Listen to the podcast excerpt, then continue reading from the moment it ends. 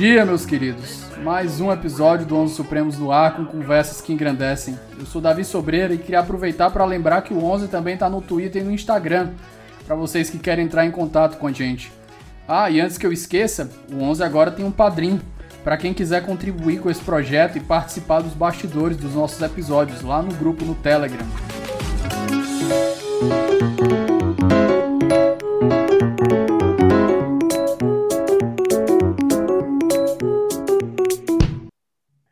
Queridos, bom dia. Estamos gravando aqui na quarta-feira de cinzas para você ver a nossa disposição de trazer conteúdo. A minha companhia aqui, eu recebi um presente ilustríssimo da minha companhia, Roberta Simões. Estamos vindo direto, com conexão direto de Brasília aqui. E hoje a gente vai conversar sobre argumentação e necessidade de justificação na, nas, no poder legislativo eu achei uma tese fantástica da Roberta. Roberta, antes da gente dar o pontapé inicial, por favor, se apresenta para o nosso ouvinte. Bom dia, Davi. Obrigada pelo convite. É, meu nome é Roberta, você já falou. Eu sou doutora em Direito pela Universidade de Alicante e pela Universidade de Brasília. É, eu sou professora adjunta na Universidade de Brasília e também sou advogada do Senado Federal desde 2009. Perfeito. Pessoal, a Roberta foi bem, é, bem sucinta e modesta aqui. O currículo dela é, é, quilométrico. A obra dela, que ela me enviou aqui, fica em pé sozinha, diga-se de passagem. Então, eu comecei a ler a introdução aqui. Ela me falou, Davi, pega a introdução e a conclusão. Eu olhei assim, não, gostei muito da introdução, não vou fazer spoiler sem ler os argumentos. Mas um dos pontos que me suscitaram, é, me deixou curioso, foi logo no início, essa ideia de trazer para o mundo jurídico uma questão que é vista, sobretudo, de um ponto de vista político, que é a questão da, das justificativas trazidas nas leis. E um dos pontos que a, a Roberta vai tratar, você me corrige se eu estiver errado, Roberta, é da gente ter uma necessidade de justificar as decisões, quer sejam elas legislativas, quer seja um voto, quer seja uma resolução, de um ponto de vista que seja controlável externamente. Então, para esse pontapé inicial, Roberta, a palavra é sua. Obrigada, Davi. É, justamente esse foi o ponto que norteou, né, que me instigou a pesquisar sobre se os legisladores tinham ou não essa obrigação de justificar a aprovação das leis, né, que são submetidas ao Congresso Nacional. E desde logo me deparei com uma literatura muito oscilante, né, quanto a essa obrigação de apresentar uma, de apresentar as razões legislativas. É, e, e, isso norteou a minha minha tese de doutorado para mostrar que é desejável sim que os legisladores apresentem as motivações, muito embora, né, no atual estágio de desenvolvimento dos nossos estudos, isso não vai redundar em nenhum tipo de, é, de mácula ao ato final aprovado. Né? Ou seja, se os legisladores não motivarem devidamente as leis, né, em nada resta afetada a validade delas, a eficácia, enfim, não existe nenhuma obrigação de ordem jurídica constitucional de que eles apresentem as razões. Mas o que eu mostro na tese é de que existem estudos esparsos né, ao longo é, da nossa história jurídica que recomendam a adoção dessa espécie de obrigação moral, né, no sentido de fazer com que as leis sejam mais racionais e evitando, assim, a arbitrariedade de leis que não têm a devida justificativa, né, que não apresentam é, razões plausíveis, que devem ser discutidas dentro do parlamento sobre a necessidade de aprovação dessas leis. Então foi mais ou menos esse a, o, o, meu móvel, né, o que me inquietou, né, e tentar desenvolver essa teoria que seria uma teoria da argumentação legislativa, porque as teorias da argumentação em geral elas estão muito bem desenvolvidas e pensadas para a motivação das decisões judiciais, né, por parte dos juízes. Né? E ainda não existe uma teoria completa né, sobre como deve ser a argumentação legislativa, né? Se ela é, se ela é obrigatória desde já, eu já adianto que não, né? Mas o quanto é possível que a adoção dessa praxe de justificar e de debater essas razões, né, contribuiria para o aperfeiçoamento do nosso sistema jurídico, na medida em que vários dos problemas que surgem por ocasião da aplicação do direito são problemas que poderiam ter sido resolvidos durante a elaboração legislativa, caso os legisladores tivessem é, debatido melhor, pensado melhor, né, tentando antecipar alguns desses problemas. Então, a tese vai mais ou menos por aí, tentando fazer uma recompilação né, de tudo o que foi dito no Brasil e na Espanha né, sobre esses estudos, né, de como fazer leis melhores, porque é disso que se trata quando a gente fala em teoria da legislação. Roberta, pegando um gancho, que eu acho que deveria ter sido até minha primeira pergunta, mas eu fiquei animado, é, quando a gente conversa nessa sua perspectiva argumentativa sobre o devido processo legislativo, o que nós, o que nós queremos dizer? Vamos delimitar epistemologicamente aqui o corte do, do, do nosso, do nosso episódio. O que você quer dizer com o devido processo legislativo na sua perspectiva de argumentação? Excelente pergunta. E desde já eu te digo que eu não vou ter uma resposta acabada, porque eu não termino de estudar esse tema, né? não termino de me convencer sobre o que seria o mínimo essencial, né? as etapas necessárias, indispensáveis, para a gente ter uma aprovação das leis de acordo com esse devido processo legislativo. Né? O que eu venho tentando pesquisar é, é no sentido da jurisprudência do STF, por exemplo, né, que foi justamente o texto da coluna de hoje, né, mostrando o quanto a discussão sobre o que é o devido processo legislativo ela está mal situada, né, e que as discussões chegam para o STF né, mais para tentar obedecer o, o rito estrito da regimentalidade, né, tentando sustentar que existe um direito dos parlamentares, um direito subjetivo, mais recentemente, eh, se discutiu que haveria um direito de titularidade difusa. Né? Então, que o, o devido processo legislativo, da forma como ele vem sendo discutido no Brasil, ele vem sendo mostrado com uma visão muito dogmática, né? muito formalista do que é o processo legislativo. Né? Eu ainda estou por construir a minha opinião sobre o que é, afinal, o devido processo legislativo, mas desde já eu posso apontar algumas diretrizes que eu acho necessárias serem observadas para a construção desse conceito. Né? Em primeiro lugar, não se pode ter uma visão é, que não seja do todo, da decisão legislativa como um todo.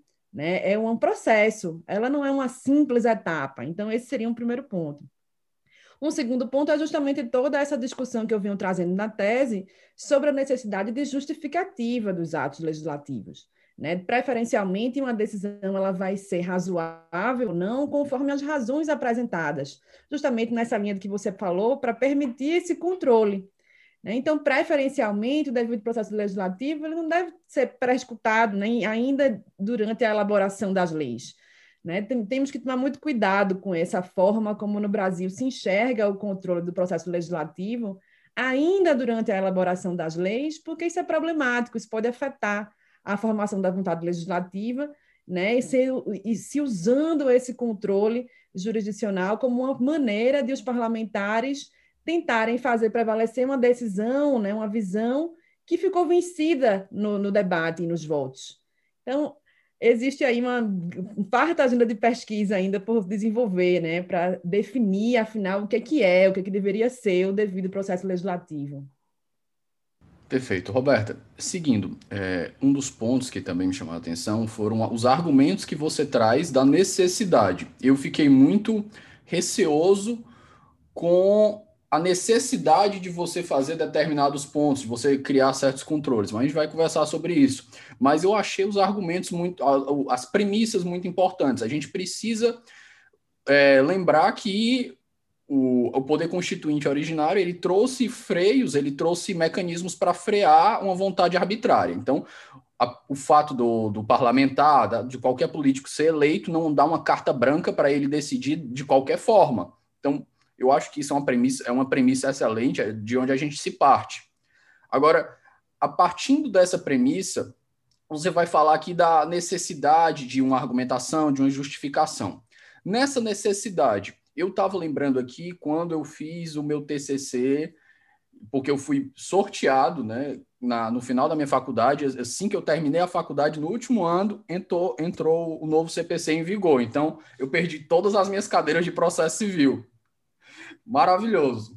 Mas nessa, nessa, nos meus estudos que eu fiz, inclusive outro que eu, que eu comentei com um professor meu, o meu, os meus, o meu TCC foi sobre o agravo de instrumento. Eu fui defender que a, o rol era taxativo. Aí o STJ também jogou o meu TCC todo fora dizendo que era de taxatividade mitigada.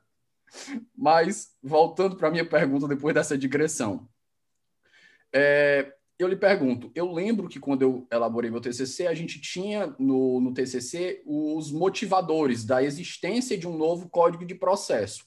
Seria aquilo um exemplo do que você acha necessário ou aquilo ali foge do escopo, seria diferente, seria um modelo? Porque eu lembro quando o, TCC, o, o Código de Processo Civil de, de 2015 foi elaborado, existia uma, uma um, lista de motivos, eu acredito, da, de sua existência. Seria aquilo equivalente a um, um, um móvel para justificar o que você está trazendo na sua tese? Sim, Davi, é uma das alternativas, né, para a gente conseguir consolidar as razões dos legisladores. Né? Uma, das, uma das propostas que eu faço na minha tese é justamente a adoção obrigatória é, das exposições de motivos e dos preâmbulos. Né? No Brasil, ainda não existe essa obrigatoriedade de apresentação dessa justificativa, né? É, somente os projetos de lei de iniciativa do Poder Executivo são acompanhados dessas exposições de motivos, né? Dentro do parlamento, né, os projetos de iniciativa dos próprios parlamentares, eles vêm acompanhados de uma justificação, mas nos dois casos ainda não existe uma técnica que os torne obrigatórios, né, nesse sentido de uma técnica que traga de que maneira devem ser construídas essas exposições de motivos e, os, e os, as justificativas, e na aprovação final da lei que também hajam os preâmbulos, né, os preâmbulos justamente como consolidadores disso que a gente chama de ocasio legis, né? que são as razões, é, as circunstâncias que justificaram né, contextualmente a aprovação daquela lei, que elas não vão compor a lei, né? elas não têm nenhum tipo de obrigatoriedade, de coerção, elas não são normativas propriamente, mas elas trazem esse panorama que auxiliam na interpretação, né? E em casos de dúvidas, né, quando o texto não for claro, é, recorrer a esse tipo de, de texto né, auxilia para entender o que é que o legislador quis com a aprovação das leis. Né? Eu entendo que esse é um dos caminhos possíveis, sim. Agora vamos começar a dificultar um pouco. Não sei se você tratou no livro, ainda não tive a oportunidade de ler, mas certamente, como eu já disse, ele já correu algumas posições na frente das minhas prioridades de leitura. O ponto inicial é, seria necessário uma justificativa em todos os dispositivos normativos? É, eu penso que não seria individualizada por dispositivo, né? Seria uma espécie de justificação da lei globalmente, né? Pensada como um, um ato global, né? E que realmente não, não mas, faria Desculpa, sentido. mas para todas as leis, desculpa, para todas as leis como um todo? De preferência, sim. Agora, claro que o nível, né, a intensidade e a forma como essa, essa justificação vai ser feita variaria né, necessariamente conforme o tipo de matéria discutida. Né? Leis mais técnicas teriam um tipo de justificação diferente de leis que são é, mais, é, por assim dizer, mais controvertidas do ponto de vista moral e político. Né? Necessariamente o que tem que ser explicado nesse tipo de exposição de motivos e preâmbulos, é o tipo de problema. O que é que se pretende resolver? Né? Qual é o problema que se pretendeu solucionar com a aprovação da lei? Né? Então, isso aí, essa ideia, que é a ideia essencial, deveria vir em todas as leis, muito embora, claro, né? e como isso vai se apresentar em concreto variaria né? para justificar a necessidade de legislar em cada caso. Seguindo, Segunda pergunta. Quando a gente entra na parte do que é conhecido hoje por lobby, e a gente já está saindo um pouco da seara jurídica e fazendo uma mistura com a seara política. Digamos que a bancada agro quer votar subsídio para os seus, seus grandes financiadores. E o financiamento é justamente isso. Não, eu quero beneficiar os, os agricultores à custa do resto do país. Como é que ele faz para justificar isso se é realmente uma decisão política e legitimamente democrática? Ninguém pode criticar esse ponto. Faz parte do jogo democrático. É, o tema do lobby ele realmente é fascinante, ele tem que ser mais estudado pelo direito. É, existe ainda um certo tabu, né, uma certa algeriza das pessoas, né, associando o lobby a algo necessariamente é, escuso, ruim. É, eu, na minha tese, o que eu coloco é que os próprios legisladores, em alguma medida, eles são lobistas, né? Cada legislador, cada parlamentar, ele está representando algum tipo de interesse. Então, trazer à luz né, os, os grupos de interesse que vão ser beneficiados e vão ser afetados, isso é uma medida necessária para trazer racionalidade à própria lei aprovada. Então, não necessariamente o lobby é algo ruim. Ele pode ser positivo. Né? No caso concreto que eu estudei, por exemplo, da Lei Maria da Penha, é, a, a, forma como essa lei foi construída, né, ela foi produto só e só de lobbies, né, mas que não, se, não, não, não são colocados com esse nome, né, foram as ONGs de advocacy é, pregando a necessidade de uma igualdade de gênero né, para combater a violência é, contra a mulher. E foi nesse sentido, foram pró essas próprias ONGs, né, um grupo articulado delas, que redigiu o anteprojeto que se tornou a Lei Maria da Penha. Então, a atuação desses grupos de interesse não é algo que seja necessariamente ruim.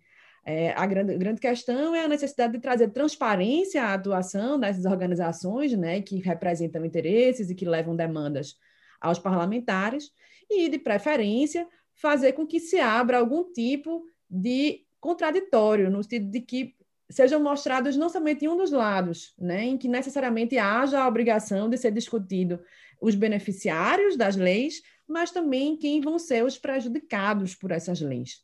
Né? Então, uma espécie de é, é, visão ampla do que é que implica a aprovação dessa lei em concreto.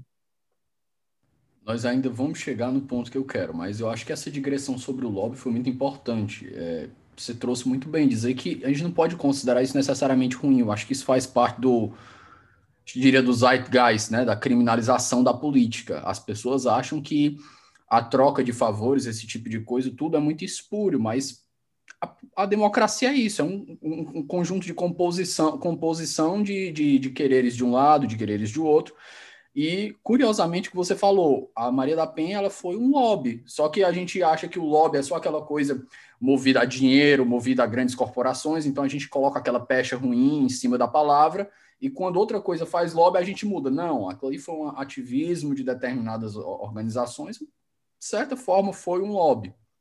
Mas, seguindo para a minha terceira pergunta, na, nessa parte de argumentação, de necessidade de justificação das decisões legislativas. Roberta, o que seria legítimo e o que seria considerado ilegítimo de um legislador falar em suas decisões? Se você pudesse exemplificar, ainda que abstratamente. O que valeria, a sua pergunta, deixa eu ver se eu entendi, é o que valeria como justificação? Isso, perfeito. Olha, de preferencialmente, o que vale como justificação são as razões que sejam verdadeiras né? Porque, na minha opinião, seria o mais ilegítimo de tudo, seria a mentira, né? Então, desde já, quaisquer razões que sejam verdadeiras para justificar a aprovação dessas leis, eu entendo que elas vão ser válidas e legítimas, e aí, sempre enquanto a gente já acrescenta algum nível de exigência adicional, que seria que, além de verdadeiras, essas razões, elas efetivamente se prestem a resolver o problema em concreto, né? Dentro dessa lógica que eu venho falando aqui, que a gente vem conversando, as leis elas não podem ser aprovadas em um vácuo. É aquela ideia de adequação do princípio da proporcionalidade. Exatamente. Né? Quando a gente pensa que as leis elas vêm para resolver problemas concretos, o ideal é que o raciocínio do legislador esteja adequado para solucionar esse problema em concreto, né? uma tentativa que seja válida nesse sentido. Então, as razões que elas não são legítimas são as razões que são dadas de maneira mentirosa. Né? Eu adoto a concepção de que não é dado aos legisladores mentir. É, inclusive, eu conto, é, no livro está citado a, o livro né, do Jonathan Swift, em que ele comenta, né, como mentir. Ele, a, a ideia dele é trazer um manual é, problematizando essa questão, e eu entendo que não, que não é dado aos legisladores o direito de mentir. Roberto, num dos pontos da sua introdução, você vai falar que, me corrija se eu estiver errado, é, você vai falar que o dever de motivação ele não pode ser algo imposto, ele tem que ser algo que beira o que, o que você tratou, inclusive, uma de suas colunas da, sobre a devolução de uma das MPs, pelo, acho que foi pelo Rodrigo Maio, foi pelo Alcolumbre, devolver uma das MPs de volta para o presidente, porque a MP não tinha pé, nem pé nem cabeça. Então a gente vai ser, vai ter aí uma sugestão de um costume constitucional, poderia dizer assim? Sim, com certeza. Eu entendo que essa, é, essa que eu entendo ser uma obrigação de motivar, ela não é uma obrigação que a gente possa dizer estritamente jurídica, né? Por isso, o, o, o alerta inicial que eu faço de que a falta de motivação jamais vai implicar na inconstitucionalidade, né, na falta de validade da lei aprovada. O que eu defendo é justamente que se comece a criar essa cultura de motivação, né, esse costume que pode surgir como um costume constitucional.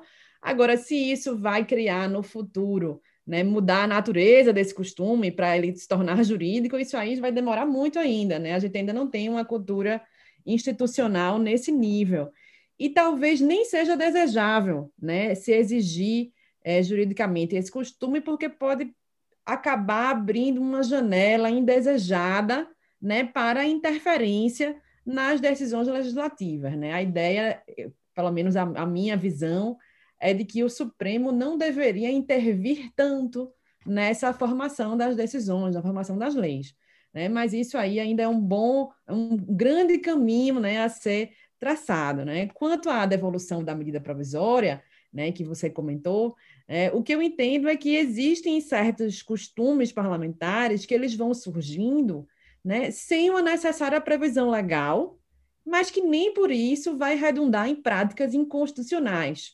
E esse é um dos pontos que eu reputo mais mal compreendidos na nossa literatura, né, sobre processo legislativo e sobre os estudos legislativos em geral, que diz respeito à própria natureza do direito parlamentar, né, que é um direito que não está calcado em fontes estritamente normativas, né? A prática, os costumes, os usos dentro do poder legislativo tem uma, um grande peso, tem um, um, um elevado grau de institucionalização de alguns ritos, né? E nem por isso a gente pode entender que há uma inconstitucionalidade, uma previsão nesse sentido. Né? Eu cito mais uma vez, além dessa própria devolução das medidas provisórias, que é algo que sempre exige muitas dúvidas, né? e por isso esse, esse texto da coluna sobre isso, é, eu cito também um outro caso que é justamente o das sabatinas, que são realizadas dentro do Senado Federal para a aprovação dos cargos de embaixador. Né? Embora a Constituição estabeleça que essas sabatinas elas são públicas, elas são privadas, perdão, a portas fechadas, secretas, né? a, a, a atual praxe desde 2013 é a realização disso a portas abertas, de maneira pública, televisionada, né, transmitidas ao vivo nos canais do YouTube. Né? Então, existe uma espécie de direito vivo que surge dentro dos parlamentos, né? e que essas peculiaridades da forma de funcionamento do próprio Poder Legislativo precisam ser consideradas por quem está se propondo a estudar esse universo. Roberta, é, você me permite fazer uma pequena digressão nesse ponto da, da devolução das MPs, eu acho que é um assunto interessante que encontra um pouquinho de conexão com o que a gente está discutindo. Mas só se tiver ela com ponta na língua, se não tiver, a gente, a gente corta aqui. Então, voltando para esse ponto da, da devolução da MP, até onde eu me recordo, a MP veio com problemas e foram devolvidos, mas a questão crítica não foi do costume da devolução sumária, sem submeter ao plenário foi do fato de que querer se é, cortar os efeitos da MP sem precisar passar pelo plenário, correto? Sim, esse foi um dos argumentos que eu usei, né, também para justificar essa necessidade é, de considerarmos que a devolução é algo legítimo. Né? Eu coloquei que existe essa natureza da devolução como uma espécie de medida cautelar legislativa para impedir os efeitos concretos né, que a simples tramitação da MP poderia ensejar. Né? A partir do momento em que as medidas provisórias elas são editadas com eficácia imediata, né, com força de lei, ela concretamente poderia acabar ensejando a nomeação né, de algum reitor pro tempore, né, que era esse o objetivo da medida provisória é, da última que foi devolvida pelo, pelo presidente Alcolumbre, né, na qualidade de presidente do Congresso, e que o simples fato de ela continuar tramitando, obrigar a que, é, exemplo, se a gente impedisse a devolução, nesse curso da tramitação, algum reitor poderia ser nomeado, e a única maneira de impedir isso seria devolvendo a MP. Ou, claro, alternativamente, essa opção não está excluída do, do, do, cardápio, seria a imediata rejeição pelo plenário. Né? Mas, na minha opinião, uma coisa não exclui a outra. Então, essa, essa, esse desejo de impedir efeitos inconstitucionais né, e concretos, que possivelmente acabariam se tornando permanentes, porque pela, pelo próprio desenho da Constituição, das medidas provisórias, né, mesmo quando elas não são convertidas em lei, existe aquele prazo constitucional dado para a publicação de um decreto legislativo que regulamente as relações jurídicas advindas dessa medida provisória não aprovada. Só que se esse decreto não vier a ser é, editado, ou se as relações jurídicas não forem tratadas, por exemplo, na lei convertida em lei com muitas mudanças, né, o, que, o que acontece é a eternização dos efeitos jurídicos da medida provisória. E se esses efeitos são inconstitucionais, né, isso é bastante problemático, adicionado a uma recente decisão que foi tomada pelo próprio Supremo na DPF 84, que entendeu que não cabe à DPF para impugnar esses efeitos das medidas provisórias não convertidas em lei. Então, a gente tem um panorama, um panorama jurídico bastante complicado, né? Então, tudo isso me levou a defender que essa providência ela é constitucional.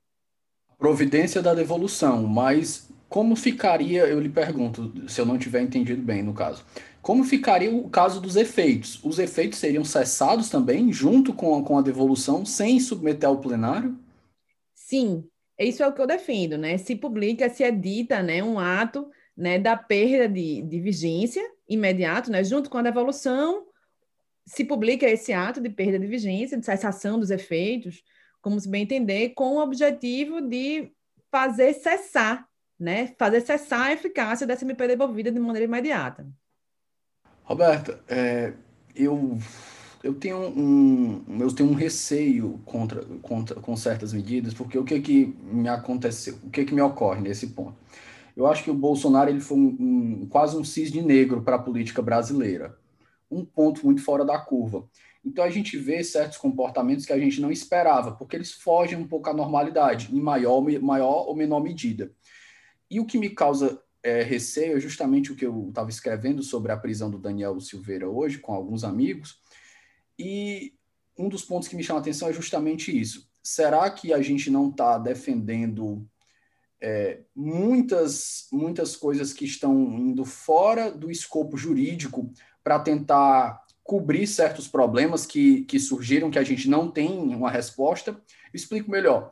A gente tem, por exemplo, uma decisão do Faquin é, de 2020. O Faquin disse que pegou a, a discricionariedade do, do presidente para escolher o reitor das universidades federais e disse que ele tinha que escolher o mais votado.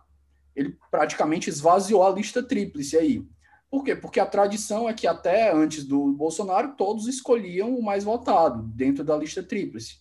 Aí vem uma pessoa e foge da, foge da casinha, faz uma escolha fora, e a gente acaba fazendo uma defesa de um mecanismo que às vezes pode não estar tá previsto, pode estar tá implícito, como você defende, mas não seria melhor a gente defender um modelo, um modelo de alteração do sistema e arcar com as consequências da decisão que veio, não seria, eu, eu lhe pergunto, né? Eu não, ainda não tenho uma opinião de, é, definida sobre o assunto. Não seria melhor a gente pegar essa situação que você falou da MP e dizer, ó, oh, não, vamos marcar com as consequências disso aqui, vamos, vamos aguentar os efeitos disso aqui, vamos sofrer com isso aqui, mas a gente viu que isso aqui está errado, vamos alterar?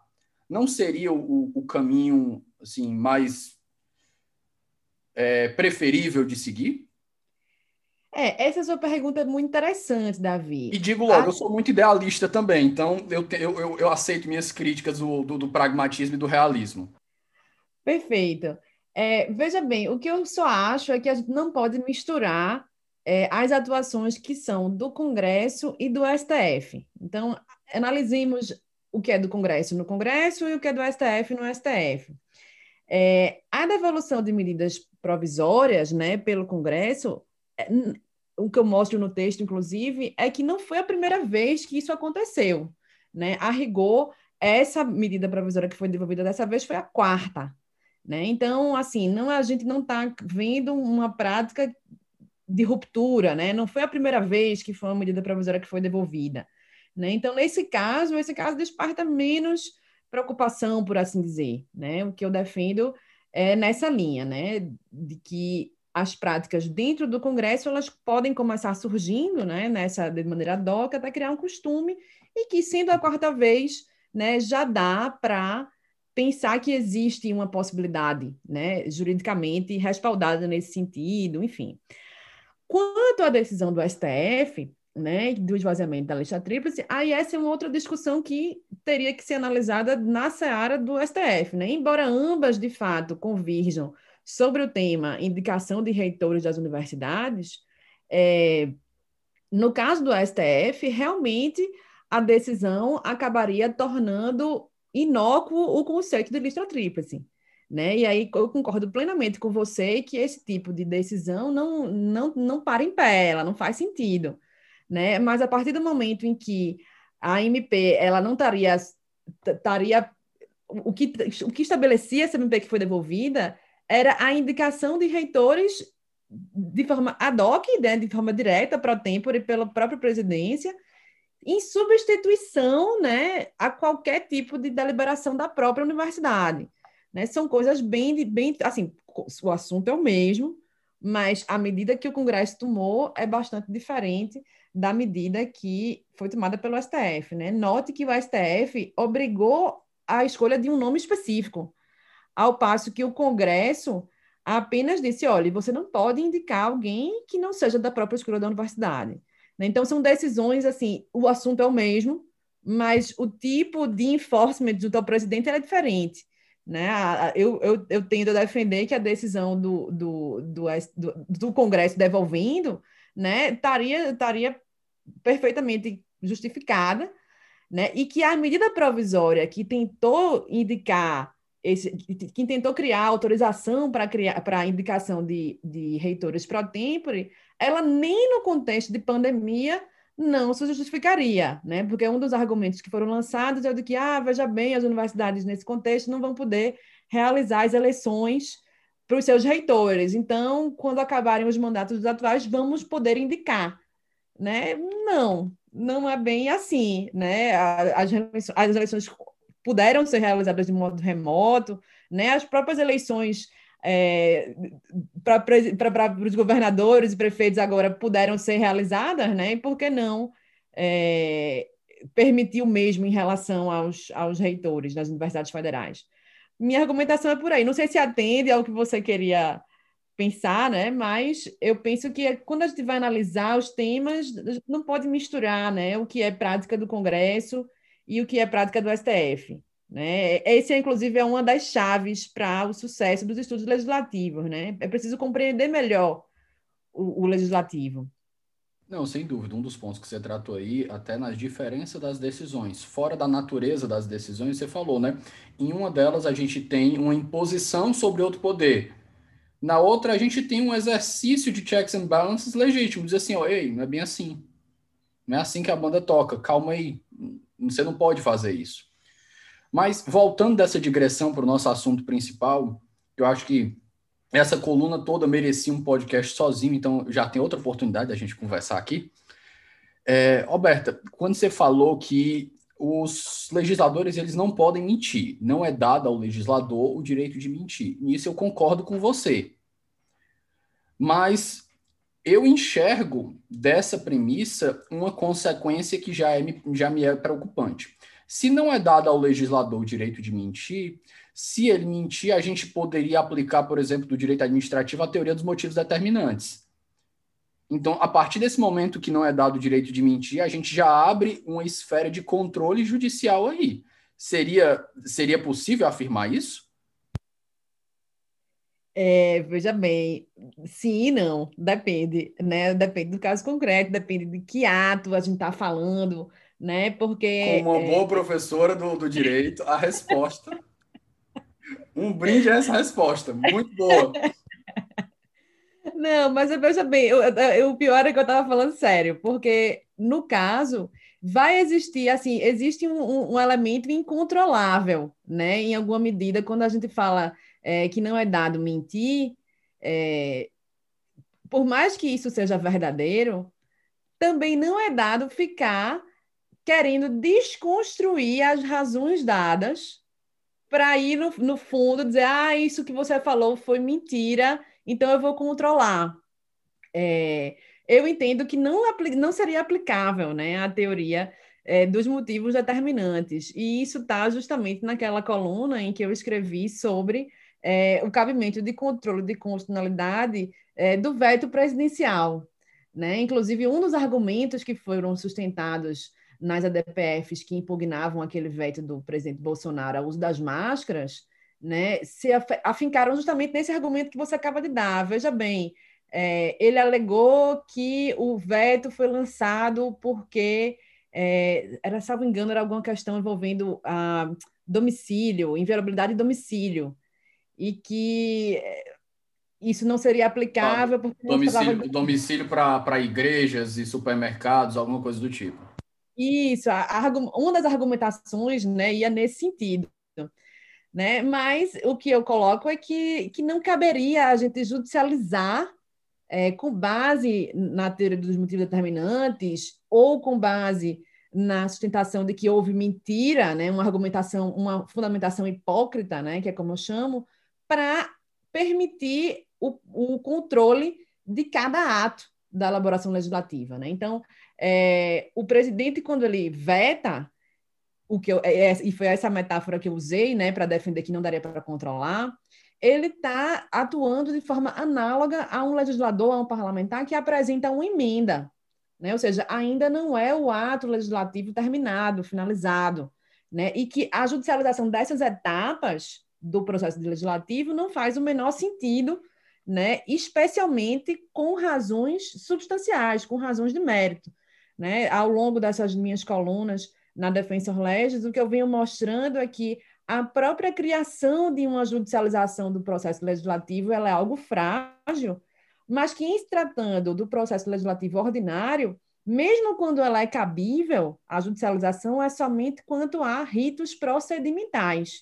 Então, é preciso que a gente tome muito cuidado com essas tentativas de judicialização com razões de mérito, com razões substanciais, sustentando, por exemplo, essa mentira, né? Isso que não se sustenta do, do, do, do, ponto de vista do direito substancial, porque a gente está falando de uma, de uma decisão que está em curso de formação e ela ainda pode ser revista pelos próprios parlamentares.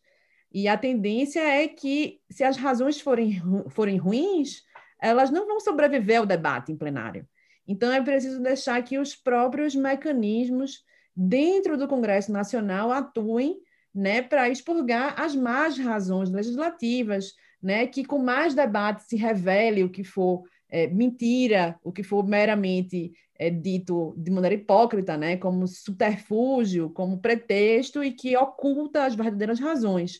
Né? Então, nesse sentido, o, o depende está justificado nesse contexto, né, de que é, esse direito de não de, de mentir, né, não, não, não autorizaria um controle das fases, Agora, terminada a lei, a lei em vigor, passado algum tempo, se mostrando que a lei não se prestou aos objetivos que ela veio resolver, né, talvez justificaria algum tipo de controle para obrigar o legislador a rever essa lei, né, uma espécie de atribuir aos, aos legisladores um dever pós-legislativo, né, um dever de monitoramento, um dever de que eles sejam obrigados a revisitar aquele problema social e repensar a solução legislativa que foi dada né? E aí não necessariamente porque houve uma mentira, mas porque o que ele pensou não foi verdade, né? Ele pensou que aquela lei ia resolver o problema e a lei não resolveu, ou resolveu só em parte, ou surgiram outros problemas. E aí nesse sentido é, caberia um tipo de, de, de, de obrigação, né, de controle para determinar que os legisladores revisitem o tema, né? Mas jamais para substituir a decisão do legislativo, né? Que é esse é o meu ponto de incômodo maior, né? Que é quando o judiciário se substitui ao Congresso Nacional. Roberta, nesse ponto agora, pegando um link com essa sua última fala, de um controle, é, só para deixar mais claro, esse controle que você, a que você, se refere, de fazer com que o legislativo, por exemplo, revisite uma de suas leis que não foi bem sucedida, que não trouxe uma resposta adequada. Que tipo de controle seria esse? Seria o tipo de controle padrão que a gente já observa, né? O padrão de um controle concentrado, né? Via DIN, via DC, é, ou até mesmo via DPF, dependendo do, da lei, né? Se for uma lei pré-constitucional, por exemplo.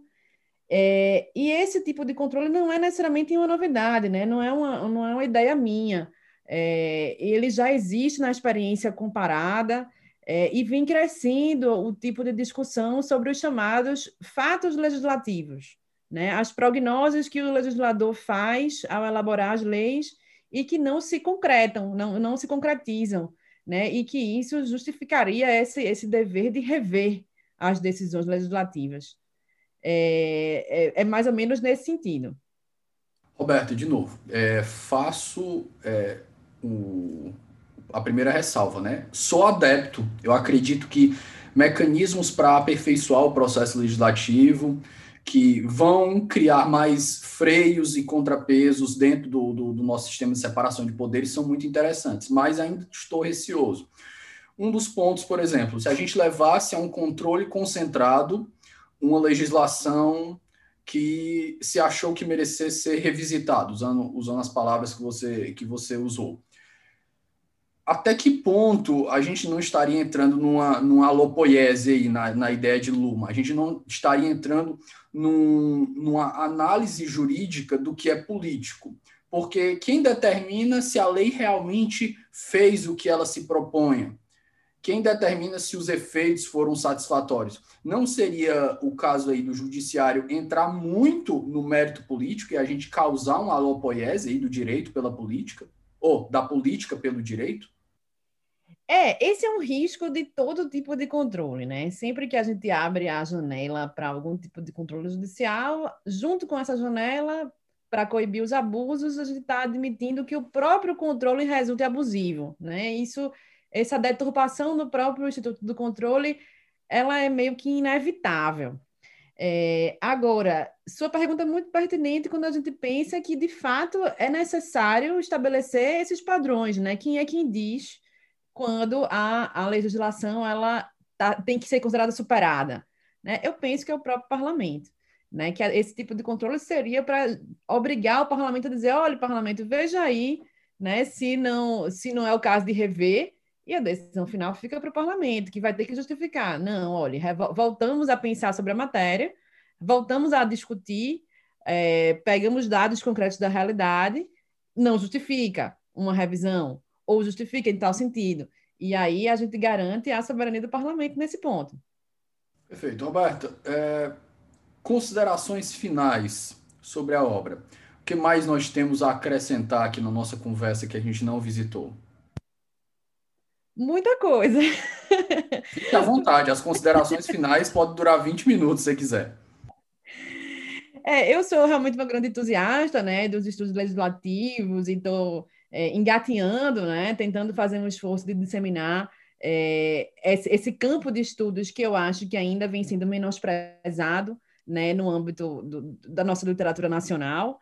Né? Eu devo muito os progressos que fiz, a orientação que tive do professor Manuel Atienza, que me orientou é, no doutorado, e a minha atuação prática, né, de fato, vem é, me ajudando muito, porque eu tenho uma listinha de assuntos que eu quero ir tratando nas minhas colunas, né, que gentilmente o, Jota me deu esse espaço, né, a cada 15 dias, então eu vou publicando sobre os temas que alguns são o tema da vez, né? E outros vêm dessa minha listinha de coisas que eu quero desenvolver.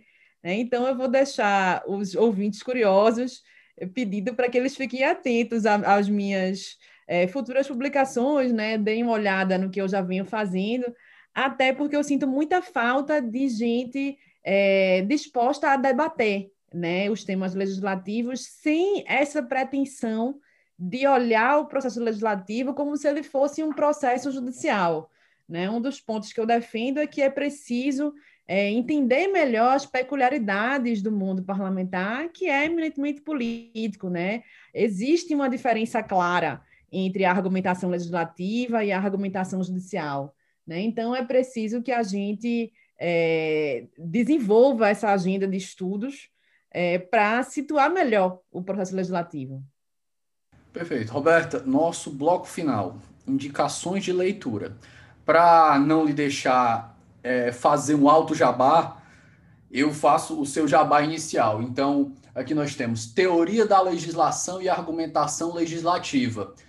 Brasil e Espanha, Perspectiva Comparada. É o livro da professora Roberta Simões aqui que eu deixo para dar um pontapé inicial, além da sua coluna semanal. Semanal, né? Coluna? É quinzenal. E a sua coluna quinzenal no Jota.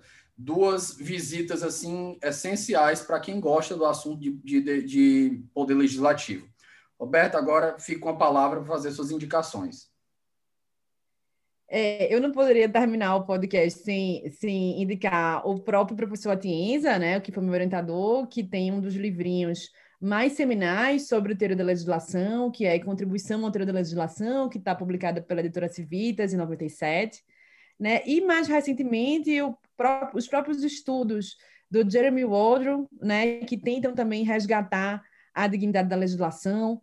Outro autor que também me abriu é, os olhos, né, que me mudou a visão de mundo, foi o próprio Virgílio Zapateiro, que é um autor espanhol também, que é, escreveu um livro chamado, chamado El Arte de Legislar, né, a arte de legislar, é, e isso mudou minha visão de mundo sobre o papel também do poder legislativo. Então, indicaria esses autores, né, sendo certo de que eles me influenciaram, né, o pensamento. Então, de alguma maneira, tudo que eu escrevo está inspirado neles. Perfeito. Roberta, querida, muito obrigado pela atenção e disponibilidade. Como a gente estava conversando aqui no começo, a gente está numa quarta-feira de cinzas aqui, nove da manhã, fazendo essa gravação. Então, obrigado pela atenção, pela disponibilidade, por todo o conteúdo aqui trazido, pelo presente que eu recebi. Maravilhoso. Uma caligrafia impecável também, diga-se de passagem. Então, deixo aqui as portas abertas, espero que a gente possa conversar de novo. Acho que a gente já tem muitos assuntos aí, principalmente nas suas colunas, são sempre assuntos maravilhosos para a gente tratar. E o meu muito obrigado. Obrigada, Davi. Eu que agradeço, é uma honra, eu estou à sua disposição, né? Tomara que a gente tenha mais conversas e vai ser um prazer. Então, meus queridos, fiquem ligados nos próximos episódios e até a próxima.